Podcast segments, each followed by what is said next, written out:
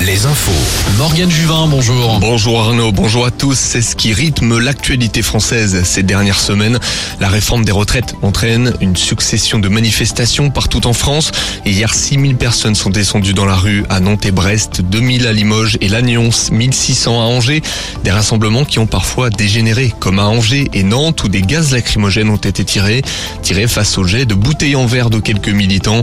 Demain sera une journée très importante. Les motions de censure seront examinées à l'Assemblée nationale. Un incendie majeur dans la nuit de vendredi à samedi près d'Angers. Pas de victimes, mais 350 véhicules ont été calcinés dans une casse automobile à Écouflant. Une soixantaine de pompiers ont lutté plusieurs heures pour maîtriser l'incendie. L'origine du sinistre reste à déterminer.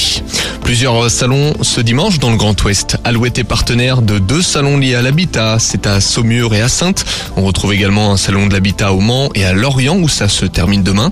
Autre salon ce week-end, celui du bien-être à Cholet, des loisirs créatifs à Limoges et Laval. L'Irlande rafle le grand chelem au tournoi des Six Nations. Ils ont été irréprochables. Victoire hier 29-16 contre l'Angleterre. Les Bleus, eux, terminent juste derrière grâce à leur succès 41-28 face au Pays de Galles. Les tricolores, qui ont maintenant la tête vers le prochain mondial. Un mondial en France qui débutera par un choc face à la Nouvelle-Zélande le 8 septembre. La 28e journée de Ligue 1, le mal-être persiste dans le vestiaire du SCO.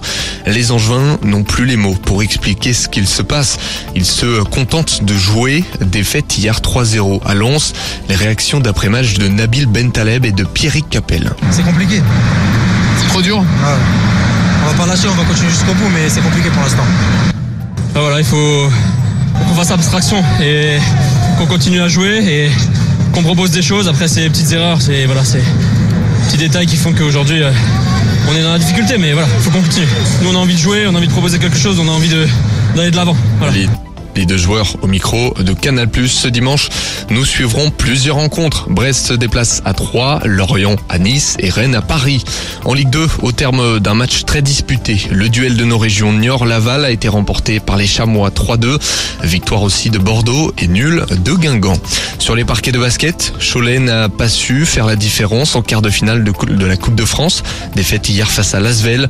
Le Mans de son côté a battu Dijon et affrontera Monaco cet après-midi à l'Arena Loire de Trélazé. Un mot de Ligue féminine avec la défaite de la Roche-sur-Yon ou Zouderi contre Montpellier. C'était un choc du Grand Ouest et de haut tableau hier en Liga de volley. Nantes et Tours s'affrontaient en Loire-Atlantique. Victoire du leader Tourangeau. Succès aussi de Poitiers et défaite de Saint-Nazaire. Retrouvez la météo avec si belles vacances. Si belles vacances, des campings riches en sourires.